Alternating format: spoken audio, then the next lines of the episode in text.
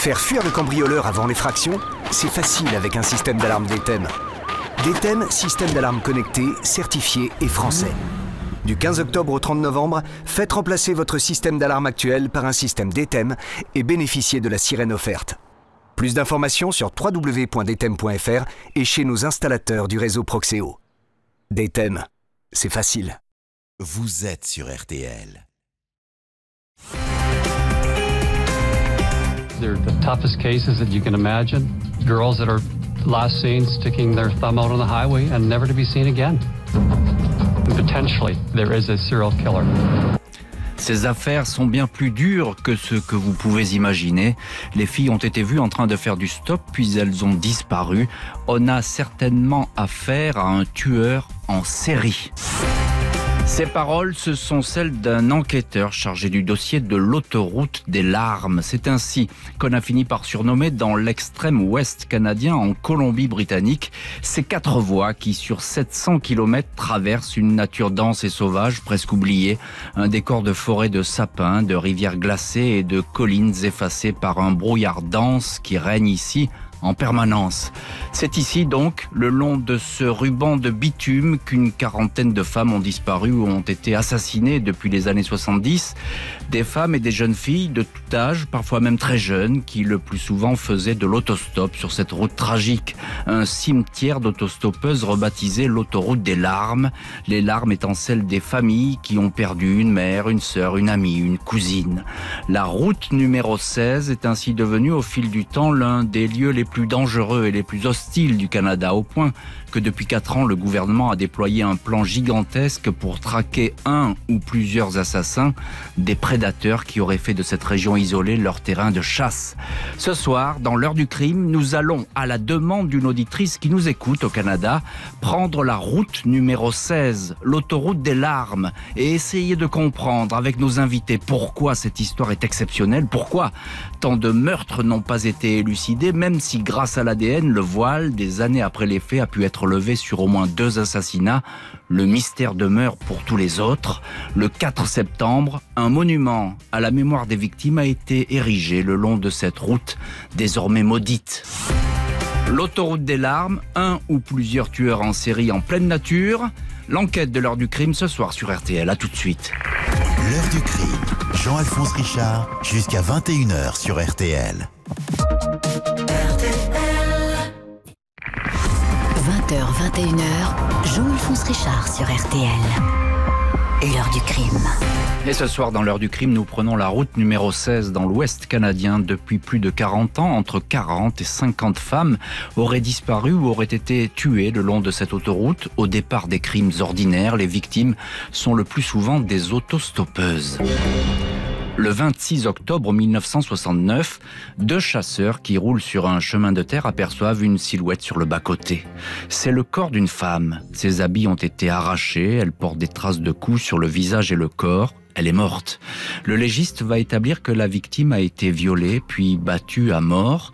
Une hémorragie interne aurait causé le décès. Gloria Moody, 26 ans, mère de deux enfants, avait disparu la veille à la sortie d'un bar de Williams Lake en Colombie-Britannique. Elle passait ici un week-end en famille. Elle est sortie un instant et plus personne ne l'a jamais revue. Son corps sera retrouvé à 10 km de là, tout à côté de la route numéro 16. Trois suspects seront entendus, mais l'assassin de la jeune femme ne sera jamais identifié. Gloria Moody reste à ce jour la toute première victime figurant dans le dossier de l'autoroute des larmes. Dans les années qui suivent ce premier meurtre, les assassinats se suivent et se ressemblent aux abords de la route numéro 16. La cadence de ces crimes est régulière et rien ne semble alors interrompre la marche du ou des tueurs. Il faut reconnaître que la région est vaste, sauvage, parfois impénétrable. La route numéro 16, essentiellement sillonnée par des camions. 724 km de route exactement, reliant le port de Prince Rupert sur la côte nord-ouest de la Colombie-Britannique à la ville de Prince George, située à l'intérieur du territoire canadien. Une autoroute à vocation commerciale et où les touristes ne viennent pas se perdre. Une quatre voies qui sinue dans les collines surplombées par quelques villages autochtones. Un an après la mort de Gloria Moody, Le 8 août 1970, le corps de Micheline Paré, 18 ans, est découvert par des ouvriers agricoles à Hudson Hope, tout près de l'autoroute elle aussi a été battue à mort. Elle avait été aperçue une dernière fois en train de faire de l'autostop une habitude pour les gens du coin. Son meurtre n'a jamais été résolu. Vont suivre très vite deux autres autostoppeuses de 19 ans, Gail Weiss et Pamela Darlington. Puis Monica Ignace, seulement 14 ans, qui, elle, rentrait de l'école et a été étranglée. À l'époque, l'ADN n'existe pas et ne permet pas de faire des rapprochements rapides. Les enquêtes, le lien entre les dossiers n'est pas encore d'actualité. Tout indique pourtant qu'un tueur en série a pris ses quartiers autour de la route numéro 16. Bonsoir Stéphane Berthomé. Bonsoir. Vous êtes en direct dans l'heure du crime depuis Montréal où vous vivez. Vous êtes un ancien policier français. Vous vous intéressez aux affaires non résolues. Animateur, je le signale, du podcast documentaire L'ombre du doute, euh, qui enquête d'ailleurs sur des, affaires criminelles non résolues au Canada. Euh, un, mot, Stéphane Berthomé, sur cette région, du, on a l'impression du bout du monde. Oui, c'est vrai que c'est une région qui est qui est d'abord très très vaste, qui est très très peu peuplée, qui est euh, essentiellement euh, composée de bois, de forêts immenses. C'est une très très longue bande d'autoroute qui fait plus de 700 km. Euh, pour vous la situer, elle est située euh, au-dessus des États-Unis, au-dessus de mhm. l'État de Washington et du Montana, et en dessous des territoires du Nord, des territoires du Yukon. Euh, là, on est, on se trouve sur la Saskatchewan, l'Alberta. C'est vraiment d'immenses territoires, et ça, ça fait partie de la problématique justement qui nous intéresse. Ça fait partie de la problématique. On va bien sûr longuement en parler dans cette heure du crime, mais un petit mot tout de même. On a l'impression que c'est presque un, un refuge idéal pour les céréales cette région? Ben, En fait, euh, la particularité de cette région, son caractère sauvage, son immensité, sa densité de population extrêmement faible, le fait qu'elle soit aussi un point de passage essentiel entre l'Est et l'Ouest du Canada, et y compris aussi entre le Sud et le Nord, c'est-à-dire les États-Unis qui remontent, en fait un endroit assez névralgique, hmm. d'une part. Et d'autre part, euh, ça rend certaines des tâches dont on va parler, notamment l'enquête policière, extrêmement complexe, parce que possibilité de dissimulation euh, très peu de témoins, etc.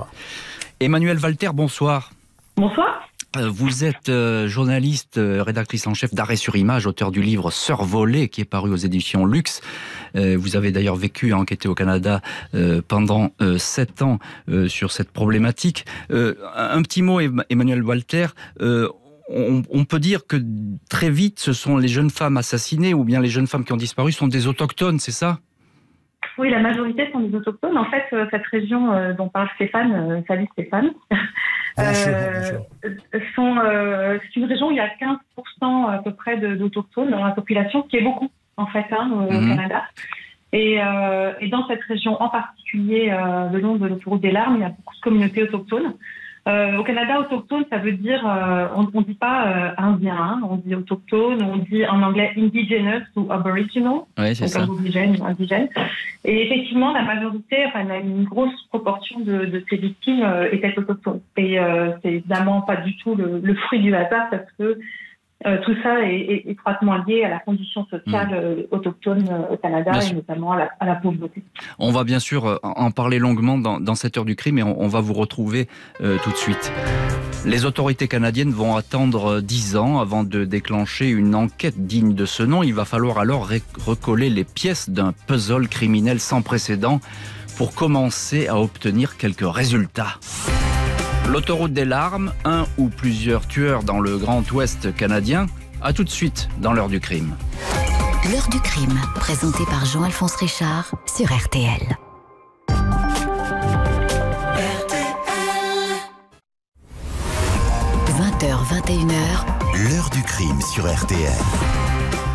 Heure du crime consacrée ce soir à l'autoroute des larmes, une route canadienne où les meurtres et enlèvements de femmes, d'adolescentes et même de filles encore plus jeunes n'ont jamais cessé. Après une dizaine de meurtres et de disparitions à proximité de la route numéro 16, la gendarmerie royale canadienne, la GRC, décide d'ouvrir une première enquête d'envergure. Il s'agit de recouper ces cas qui se ressemblent et qui seront classés sous l'appellation meurtre routier. 40 enquêteurs appartenant aux polices de la Colombie-Britannique et de l'Alberta sont mobilisés sur le dossier. Les investigations se focalisent sur l'identification des véhicules, la constitution d'un fichier de personnes suspectes. Des témoins numéro 1 vont apparaître lors des recherches, mais les vérifications ne permettent pas de formellement identifier des meurtriers ou des violeurs. La gendarmerie royale a une foule de cold cases, d'affaires non résolues à passer en revue. L'une des disparitions est même prioritaire tant elle a marqué les esprits. Celle en 1978 de Monica Jack, 12 ans, la plus jeune des victimes de l'autoroute des larmes. Comme les autres, c'est une autochtone. La dernière fois qu'on l'a aperçue, elle faisait du vélo le long de la route numéro 16. Bicyclette retrouvée le lendemain de sa disparition. Il faudra attendre 17 ans pour que des forestiers découvrent les restes de son corps dans un ravin perdu, à 20 km du lieu où Monica avait été enlevée. La petite fille avait été violée et il faudra encore attendre 9 années supplémentaires en 2014 pour qu'un homme soit arrêté grâce à une trace ADN. Cet individu, un délinquant sexuel nommé Gary Handlen, sera inculpé pour le meurtre de Monica. Son procès se tiendra en 2018. Il sera condamné à la perpétuité Cependant, aucune connexion ne sera établie entre Andlen et les autres crimes de l'autoroute des larmes, un tueur isolé. Ainsi, malgré la pression policière, le renforcement des patrouilles, la meilleure coordination des investigations, les meurtres et les enlèvements ne vont jamais cesser le long de cette autoroute. Impossible d'enrayer cette série noire qui semble alors inexorable. La route numéro 16, bientôt baptisée autoroute des larmes, reprendre, ressemble à s'y méprendre un triangle des Bermudes du crime. Stéphane Berthomé, vous êtes en ligne avec nous depuis Montréal. Euh, comment expliquer, euh, Stéphane, ce, ce surplace dans les enquêtes? En fait, euh, il y, a, y, a, un ensemble de facteurs qui contribuent à ce type de situation. D'abord, il faut se replacer dans les années 70-80, où euh, les corps policiers euh, faisaient clairement une certaine discrimination dans les types de victimes. Euh, et ça, ça n'est pas que dans les cas de victimes autochtones, mais c'est particulièrement flagrant pour les victimes autochtones. C'est-à-dire qu'il y avait des bonnes et des mauvaises victimes. Hein. Les victimes qui, qui étaient des, considérées comme des bonnes personnes avaient droit à des enquêtes plus sérieuses. Ce que je vous dis là peut être choquant, peut avoir l'air choquant, mais on, a, on, a connu, on, a, connu, ça en France, Stéphane. Hein, vous savez, avec les, disparus de Lyon, on savait qu'il y avait des bonnes et des mauvaises victimes. Hein. Exact, et c'est une réalité. Allez-y, allez-y. Et puis, et puis pour les pour les victimes autochtones, ça s'inscrit dans un, un, contexte beaucoup plus large, un contexte euh, problématique entre les populations autochtones et le reste du pays. Euh, il y a un problème de confiance très très très évident entre les autorités, les corps policiers et les populations autochtones. Et puis il y a ce que je vous disais au début de l'émission, des contraintes qui sont euh, géographiques, mmh. l'étendue des lieux, la capacité pour les criminels à cacher leurs victimes, à cacher les corps des victimes, à agir sans être vu par absolument personne. L'absence totale de caméra, évidemment. Euh, et puis, on se replace dans les années 70, le côté technologique, pas d'ADN, les empreintes digitales très difficiles à, récolter, etc. Et un dernier élément qui, pour moi, est important, c'est celui de la route. Euh, les, beaucoup de ces victimes-là sont des victimes qui faisaient de personnes qui faisaient de l'autostop. Et rien n'est plus difficile pour un corps policier que de trouver des éléments concernant la disparition de quelqu'un qui se trouvait un moment au bord d'une route sans aucun témoin et qui a disparu sans aucune trace. C'est parmi les cas les plus difficiles. C'est une disparition itinérante, évidemment. Et, Emmanuel Walter, je pense que vous êtes d'accord avec ce que dit euh, Stéphane Berthomé. Euh, il y a eu des accusations assez vite, d'ailleurs, des accusations de, de meurtre raciste hein, euh, autour, de, autour de ces femmes qui disparaissaient, qui étaient tuées.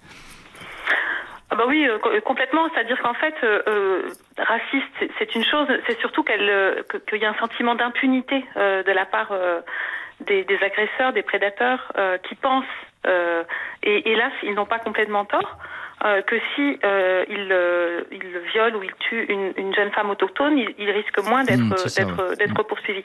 Et j'ajouterais quelque chose d'absolument incroyable, c'est que vous parliez de triangle des Bermudes, mais au sud de l'autoroute des larmes, tout simplement dans la ville de Vancouver, toujours en Colombie-Britannique. Il y a un, tueur en série euh, abominable qui s'appelait Robert Picton, qui a sévi aussi pendant, pendant des années et des années. Il a été reconnu coupable en, 2007 euh, et il, est, il, a, euh, il a été reconnu coupable de six meurtres de femmes du downtown Eastside, donc le centre-ville pauvre de, Vancouver. C'était beaucoup de prostituées autochtones, mais en fait, il en a hmm. tué plus, probablement une, quarantaine au moins. et donc c'est pareil, hein, c'est un tueur en, série qui choisissait des victimes vulnérables. Quand, quand, vous dites raciste, oui, mais c'est encore c'est plus complexe, c'est-à-dire que elles sont choisies parce qu'elles sont vulnérables et elles sont vulnérables parce qu'elles sont autochtones. Oui, parce qu'elles parce qu'elles sont autochtones. Euh, Stéphane Berthomé, euh, j'ai parlé, j'ai évoqué le, cas de, de Gary Handlen, là, le, le fameux personnage qui avait été euh, interpellé et puis condamné pour, pour le meurtre d'une de ses, de ses filles, euh, on, se doute qu'il y a déjà plusieurs tueurs dès le début. Il n'y en a pas un seul, non Sur cette route? Oui, ça c'est clairement, ça c'est clairement l'hypothèse privilégiée. On peut, on peut difficilement imaginer qu'un seul tueur ait commis autant de crimes, bien, bien que ce soit, euh, ça se soit déjà produit dans l'histoire criminelle. Mais on pense à, à plusieurs tueurs parce qu'il y a, il y a plusieurs scénarios possibles. La difficulté dans le cas de Handler, dans le cas de ce, cet individu comme de d'autres individus qui ont été suspectés, c'est de faire des recoupements suffisamment euh, euh, efficients pour pouvoir porter des accusations ensuite. Et quand on connaît les conditions d'enquête des années 70, 80 jusqu'à 90, c'est extrêmement difficile. Mmh. Le tout étant rendu encore plus difficile par les les, les circonstances euh, géographiques, la localisation et, mmh. et toutes les problématiques que ça peut poser. Euh, je ne veux pas rentrer dans les détails, mais un corps qui a été dissimulé dans la forêt, qui est dans un milieu humide pendant des mois, voire des années, malheureusement, liste technique et scientifique en tirera très peu d'informations. Bien, sûr. Plusieurs tueurs introuvables et du coup face aux protestations et face peut-être à un scandale qui est en train de se dessiner, la gendarmerie royale du Canada va monter une gigantesque cellule d'enquête totalement dédiée au mystère de la route numéro 16. Non sans succès, le visage d'un tueur en série va émerger dans le paysage. L'autoroute des larmes, meurtre et disparition en série au Canada. L'enquête ce soir de l'heure du crime, on se retrouve tout de suite sur RTL. 20h, 21h, l'heure du crime sur RTL. Jean-Alphonse Richard.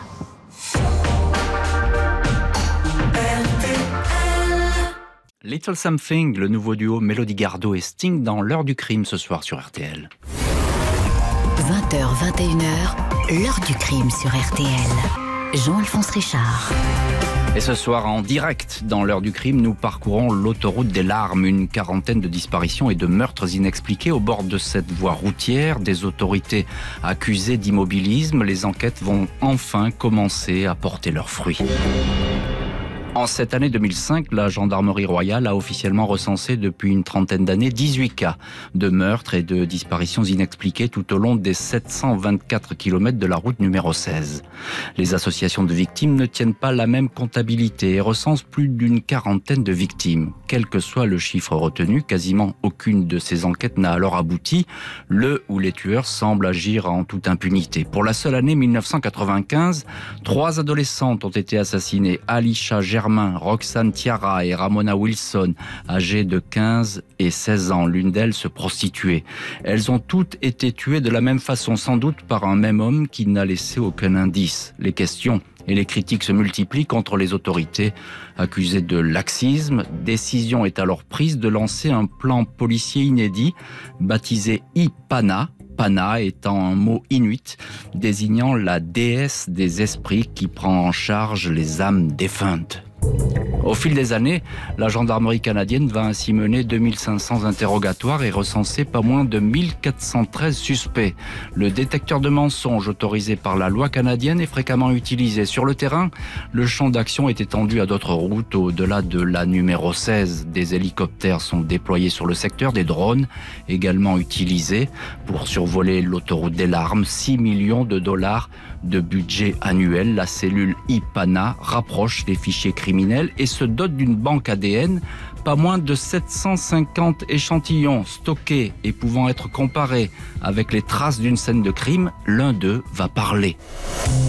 Les gendarmes de la nouvelle cellule d'enquête exhument les scellés de l'un des meurtres de l'autoroute des larmes, celui de Colin Macmillan, 16 ans. À l'été 74, elle était partie rejoindre des amis en faisant du stop.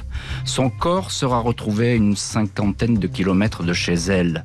L'adolescente avait été violée puis frappée à mort. Les enquêteurs décident de vérifier sa robe maculée de sang conservée dans un carton. En 2007, un ADN masculin inconnu est détecté sur le vêtement.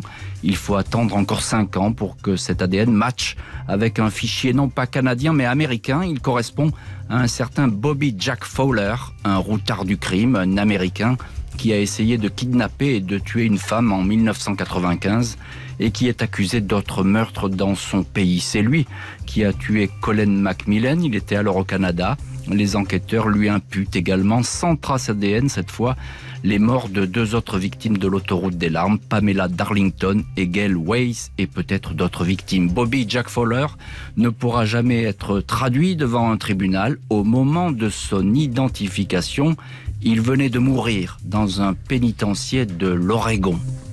Stéphane Berthomé, ancien policier spécialiste des affaires non résolues, ce soir en direct dans l'heure du crime et vous êtes au téléphone depuis Montréal. Un mot, euh, Stéphane, sur le cas Fowler.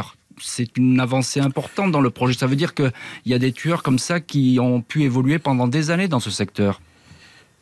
Ben, c'est exactement ça. Ce que ce que signifie ce cas-là, c'est que on a la preuve qu'il y a des ce type de tueurs en série qui opèrent dans ce secteur-là. Vous savez, le phénomène du tueur en série itinérant qui utilise des voies de circulation extrêmement longues. Souvent, ce sont souvent, je ne vais pas caricaturer, mais euh, des camionneurs ou des gens qui, qui parcourent justement ces autoroutes-là. Il est très nord-américain. C'est hmm. c'est une particularité euh, euh, des grands territoires. Mais ce qui est frustrant dans l'affaire de, de Fowler, c'est que euh, finalement, on lui impute des crimes, mais il ne sera jamais jugé. On est arrivé trop tard dans son dossier. Mm. Non seulement on est arrivé trop tard dans son dossier pour le faire juger, mais on, on a manqué euh, de pouvoir identifier d'autres affaires par absence d'éléments mm. comme l'ADN dont vous parliez, parce qu'il est extrêmement difficile, des dizaines d'années après, d'aller récupérer un échantillon ADN. Et, là, c'est de, et là, c'est de la chance. En, l'occurrence, c'est de la chance puisqu'ils avaient conservé cette, cette dans, dans, un carton. Euh, Stéphane Bon, alors je vous dirais que l'ancien policier en moi vous dirait que c'est plutôt de la méthodologie parce que il faut avoir énormément de méthodologie. En tout cas, c'est une bonne chose et ça a permis effectivement de, déclencher cette enquête. Un mot, Stéphane Berthomé, sur ce fameux projet IPANA. Euh, c'est un vrai progrès quand même dans cette enquête. Cette fois, il y, a, il y a des moyens conséquents qui sont mis en œuvre. Oui, oui, c'est vrai. Sur le, plan des moyens, c'est une avancée très très importante. C'est une reconnaissance de cette problématique-là. Maintenant, c'est une reconnaissance qui intervient très tardivement. Vous parliez de 2005. Il faut savoir que les équipes d'enquête mixtes qui regroupent plusieurs corps policiers au Canada existent depuis les années 90 euh, sur d'autres types de criminalité, la criminalité organisée. Alors pourquoi on l'a pas fait plus tôt dans le dans le, le, type de dossier qu'on rencontre ici où il y a énormément de victimes? Mmh. Et puis il y a aussi des questions qui se posent sur la nature des victimes qu'on détermine étant entrant dans la catégorie de celle du dossier PANA ou pas, parce que beaucoup de familles se plaignent de ça aussi. Euh, exactement. Alors Emmanuel Walter, effectivement, beaucoup de familles vont dire euh, c'est un peu tronqué finalement. On, ne prend pas tous les cas en, en cause et ça c'est un combat qu'elles vont mener et que sans doute elles mènent toujours aujourd'hui. Mais il y a quelque chose qui est, enfin, que je voudrais vraiment dire. Vous, disiez dans votre introduction euh, une situation exceptionnelle. On parle de mystère. En fait, c'est d'une affreuse banalité au Canada. Mhm. Euh, l'autoroute des larmes, c'est juste le, quelque chose qui se voit particulièrement. C'est un symptôme particulièrement visible mais le Canada, dans son ensemble, d'une côte à l'autre, euh, est un endroit très dangereux pour les femmes autochtones qui euh, meurent en surnombre, qui sont surreprésentées parmi les victimes euh, d'assassinats à cause de leur vulnérabilité sociale. Et donc, en vérité, c'est extrêmement banal. Il y a une mm. grande enquête qui a été menée là pendant trois ans sur euh, une enquête nationale sur les femmes et les filles autochtones assassinées ou disparues. C'est l'objet du livre dont, dont, vous parliez, euh, que, j'ai écrit, dont vous parliez au début. Et, et, il faut il faut ramener, je crois, cette, cette dimension. Oui, tueur en série, c'est c'est très spectaculaire, c'est très impressionnant, mais en fait, au pluriel, encore une fois, au pluriel, des tueurs au pluriel, hein, je dirais. Des tueurs, oui, au pluriel, mais encore une fois, il y a, il y a aussi, elles sont aussi sur, elles sont surreprésentées parmi les victimes de violences domestiques, elles sont surreprésentées parmi les victimes de violences de rue, euh, elles sont euh, parce que tout simplement elles sont surreprésentées parmi les femmes vulnérables, elles sont dans la prostitution, dans le sans-abri, etc. Il y a aussi énormément de femmes autochtones qui réussissent magnifiquement euh, dans la vie, je m'empresse de le dire, j'en connais beaucoup. Mais ce que je veux dire, c'est que attention à ne pas spectaculariser le, phénomène. C'est un, un, problème éminemment politique. Ça vient de la on colonisation. Va, on va, C'est important de le dire. Oui, mais j'avais peur. Non, non, non, vous inquiétez pas. Vous inquiétez, vous inquiétez pas. L'émission est longue et on va venir justement sur ce terrain politique dans un petit moment, dans un autre chapitre de l'heure du crime. Les enquêteurs auraient bien aimé trouver en ce Bobby Jack Fowler, le tueur en série américain, l'assassin principal de l'autoroute des larmes, mais il ne l'était pas. Il sera mis hors de cause dans plusieurs cas, espoir envolé. Malgré les moyens engagés, les crimes de l'autoroute des larmes vont donc se poursuivre comme si une malédiction régnait sur ce ruban de bitume. L'autoroute des larmes, quand donc s'arrêtera la série de meurtres et d'enlèvements? L'enquête de l'heure du crime, on se retrouve tout de suite sur RTL. L'heure du crime Jean-Alphonse Richard jusqu'à 21h sur RTL. L'heure du crime, présentée par Jean-Alphonse Richard sur RTL. En direct ce soir dans l'heure du crime, le dossier de l'autoroute des larmes, des dizaines de meurtres et disparitions depuis les années 70 au bord de cette route du Canada. Malgré les gigantesques moyens déployés sur le terrain, les enquêtes ont bien du mal à aboutir. La liste des victimes s'allonge sans que l'on puisse mettre un nom et un visage sur leur bourreau. Le 25 septembre 1999, Dina Abraham, 16 ans, rentre chez elle en faisant de l'autostop dans la région de Bushy Lake. Son corps est retrouvé trois mois plus tard. En 2007, une femme de 31 ans, Bonnie Marie Joseph, qui se déplace le plus souvent en autostop, disparaît sans laisser de traces dans la région de Vanderhoof en Colombie-Britannique. Dans ce même secteur, le 28 mai 2011, Madison Scott, 20 ans, surnommée Maddie, s'évapore alors qu'elle était partie faire du camping avec des amis près du lac Oxbach. On va retrouver sa camionnette, sa tente retournée et toutes ses affaires, mais aucune trace de la jeune femme. Ses parents lanceront une vaste campagne d'affichage tout au long de la route numéro 16 avec le visage de leur fille, un numéro de téléphone, une prime offerte pour tout renseignement grimpera jusqu'à 100 000 dollars canadiens, environ 63 000 euros mais aucune information ne permettra de retrouver Maddy. Tout comme on ne retrouvera rien de Nicole O'Hare. En 2009, sept ans après sa disparition, les enquêteurs avaient pourtant eu le sentiment de toucher au but. Ils espéraient trouver les restes de la jeune jardinière dans une maison d'Isle-Pierre, une localité en pleine campagne. La propriété appartenait à un certain Leland Vincent Switzer, emprisonné pour le meurtre de son frère, un homme qui se serait vanté de suivre des femmes et d'attaquer des autostoppeuses. Fausse piste, aucun corps ne sera jamais découvert lors des perquisitions et Switzer ne sera plus jamais inquiété dans le dossier de l'autoroute des larmes. Il y aura encore les cas en 2013 d'Immaculate Basil, 26 ans, surnommée Maki, enlevée alors qu'elle se promenait sur une route forestière longeant la route numéro 16, ou en 2014 d'Anita Thorne, une habitante de Prince George, disparue sur une aire de repos de l'autoroute des larmes à une trentaine de kilomètres de son domicile. Sa voiture sera retrouvée avec toutes ses affaires, mais Anita demeurera introuvable. Emmanuel Walter, vous êtes en ligne avec nous dans l'heure du crime. Vous êtes journaliste, je le rappelle, et auteur du livre Sœur volée aux éditions Luxe. Je viens d'évoquer le cas de Nicole War. C'est l'une des rares victimes qui ne soit pas indigène et on va alors entendre que les autorités canadiennes se sont réveillées le jour où une victime qui n'était pas finalement une autochtone, Nicole O'Hare, 26 ans, a disparu. Est-ce que c'est vrai? Est-ce que c'est vraisemblable? Vous êtes en ligne avec nous, euh, euh, Emmanuel Walter, donc vous n'êtes pas en ligne avec nous. Ben, je vais prendre Stéphane Berthomé, qui est, qui, est, qui lui avec nous depuis le Canada, à Montréal. Stéphane, je pense que vous êtes en ligne avec nous dans l'heure du crime. Euh, vous êtes euh, ancien policier spécialiste des... ah, voilà. Oui. Donc, euh, je, je, prends, je prends Stéphane Berthomé et je viens vers vous, Emmanuel Walter, parce qu'on avait du mal à vous joindre. Euh, c'est un peu compliqué, mais c'est du direct. Et c'est dans l'heure du crime ce soir sur RTL. Stéphane Berthomé... Oui, bah pour rebondir sur votre question, si vous voulez. ben, effectivement, vous avez raison. Non seulement les policiers se réveillent parce qu'on a des victimes non autochtones qui commencent à apparaître dans le portrait, ce qui démontre très bien ce que disait Emmanuel tout à l'heure, c'est qu'on parle d'un effacement hein, de, de certaines victimes de par leur catégorie sociale et de par le fait qu'elles soient autochtones. Et puis, euh, ce que ça, ce que ça démontre aussi, euh, c'est qu'on voit qu'il y a une visibilité dans les médias mhm. qu'il n'y avait pas avant. Et les policiers ne sont pas les seuls en cause. C'est vrai que la justice est le reflet de la société. La justice nous dit quelque chose sur nos sociétés. Et dans ces cas-là, elle, elle dit beaucoup de choses. Mais les médias aussi ont très peu parlé de ces affaires-là tout au long de ces années-là. Et ils se sont réveillés avec ce dossier-là en particulier. C'est vrai que ça a lancé une certaine médiatisation. Emmanuel Walter, vous êtes, vous êtes en ligne avec nous là. Hein Moi, je bien. Voilà, voilà, voilà, je vous entends parfaitement. Donc, auteur, je, je, le disais, de, de Sœur volée. Euh, on vient d'entendre Stéphane Berthomé sur le cas de Nicole Howard, hein, qui, n'est, mm. qui, n'est, qui est une victime qui n'est pas indigène. Euh, comment se battent déjà les, les, les, familles dans ces années-là pour faire entendre leurs droits? Parce que ça a l'air très difficile. Effectivement, là, ça va être médiatisé, mais auparavant, il n'y avait pas beaucoup d'écho sur, sur ces affaires. Ah, la, en termes d'écho médiatique, elle est absolument spectaculaire.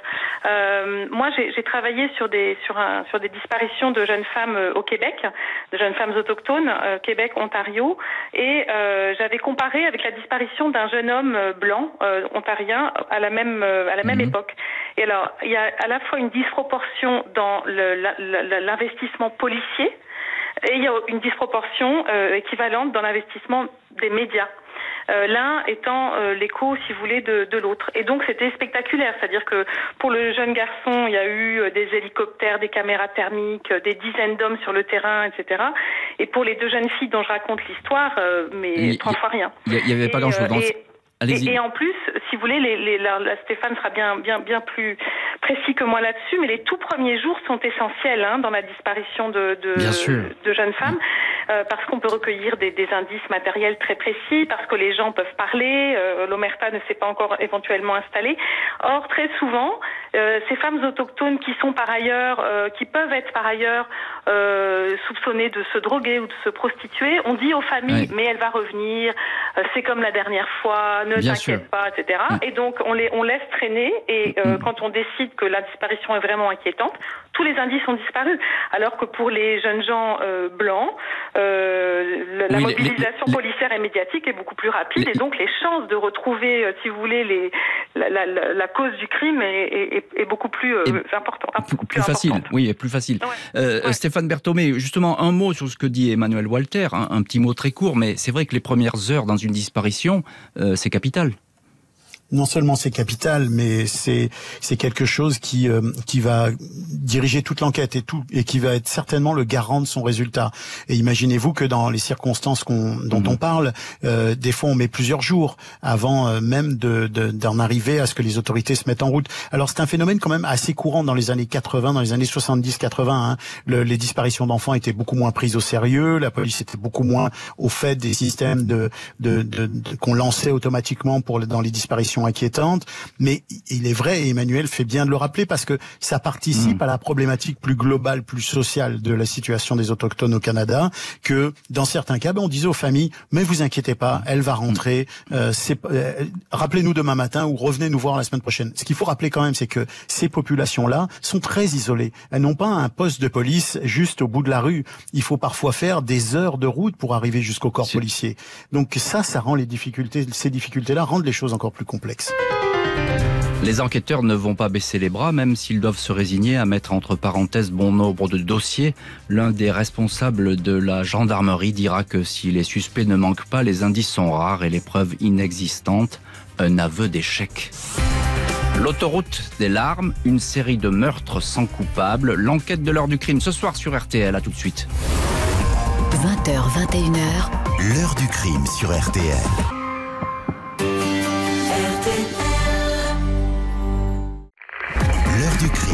Jean-Alphonse Richard, jusqu'à 21h sur RTL. Et ce soir, en direct dans l'heure du crime, l'énigme de l'autoroute des larmes au Canada, des meurtres et des disparitions qui, depuis une quarantaine d'années, ne cessent de se succéder au bord de cette route. Au mois de décembre 2016, la province de Colombie-Britannique annonce un nouveau plan de sécurisation de l'immense zone traversée par la route numéro 16. Le nombre de véhicules de patrouille est quasiment multiplié par deux. Des caméras de vidéosurveillance filment le trafic et les intersections. D'autres sont installées à la sortie des localités. Le premier ministre canadien Justin Trudeau annonce le versement de l'équivalent de 30 millions d'euros pour lancer une enquête nationale sur les disparitions et les meurtres de femmes indigènes. Elle constitue seulement 4% seulement de la population féminine du pays mais 16% des féminicides. Le gouvernement annonce une enquête nationale, un rapport d'Amnesty International intitulé Sœurs volées, puis un rapport de l'ONG Human Rights Watch ont déjà dénoncé ces crimes touchant les femmes autochtones et déploraient trop souvent l'absence d'enquêtes sérieuses. L'autoroute des larmes conserve ainsi ses mystères et ses interrogations. Officiellement, plus aucun cas de disparition ou de meurtre recensé depuis maintenant six ans. Il y a un mois, le 4 septembre, les familles des victimes ont écrit à Justin Trudeau pour l'inciter à faire la lumière sur les meurtres de femmes indigènes.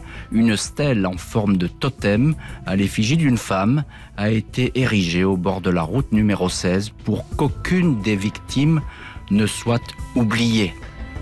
Emmanuel Walter, journaliste et auteur du livre Sœurs volées aux éditions Luxe, vous êtes ce soir en direct dans l'heure du crime.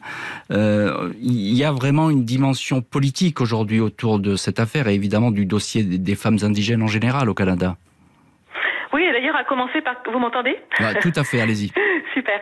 À commencer par quelque chose de très simple, hein, de la politique au sens le plus basique du terme, c'est l'absence de bus euh, le, faible, la faible fréquence des bus sur cette autoroute et sur la, les routes 5 et 97 qui étaient inclus dans l'enquête IPANA, euh, la très faible fréquence des bus qui a créé cette situation, c'est-à-dire que les jeunes femmes autochtones euh, n'ayant pas de moyens de transport ne peuvent pas se former, ne peuvent pas avoir de métier, donc ne peuvent pas avoir de salaire qui leur permettrait de se payer une, une mmh. voiture. Et le, le, gouvernement canadien, enfin ce qui s'est passé ces toutes dernières années, mais très tardivement, c'est effectivement l'installation de nouvelles lignes de bus. C'est aussi simple que ça, c'est aussi ça la politique. Bien sûr. Mais, et sinon, de, de, manière plus, plus générale, évidemment, c'est euh, ce qui est très frappant au Canada, c'est que le, le, colonialisme est encore extrêmement visible à l'œil nu, dans, y compris dans les lois, puisqu'il y a une loi qui s'appelle la loi sur les Indiens, de Indian Act, qui maintient les autochtones euh, juridiquement dans un, un, statut, si vous voulez, de, de, de mineurs. Hein. Ils sont, ils sont pas considérés comme totalement euh, responsables. Ils sont euh, euh, un peu sous, sous tutelle gouvernementale. Sous tutelle, voilà, et ça, et ça crée, ça génère, si vous voulez, une pauvreté persistante qui crée cette, vulnérabilité-là. Alors effectivement, c'est intéressant ce que vous racontez parce que cette histoire d'autobus qui, sont manquants, ça explique aussi les, toutes ces personnes qui font euh, de l'autostop dans cette région sauvage et un, et un petit peu désolée. Euh, Stéphane Berthomé, ancien policier en ligne, vous êtes en ligne avec nous dans l'heure du crime ce soir en direct depuis euh, Montréal. Euh, est-ce on peut tout de même se poser des questions, Stéphane Berthomé, sur sur cette enquête? On peut dire que quand même il y a eu peut-être pas des erreurs, mais en tout cas il y a eu une inertie euh, énorme euh, dès le départ.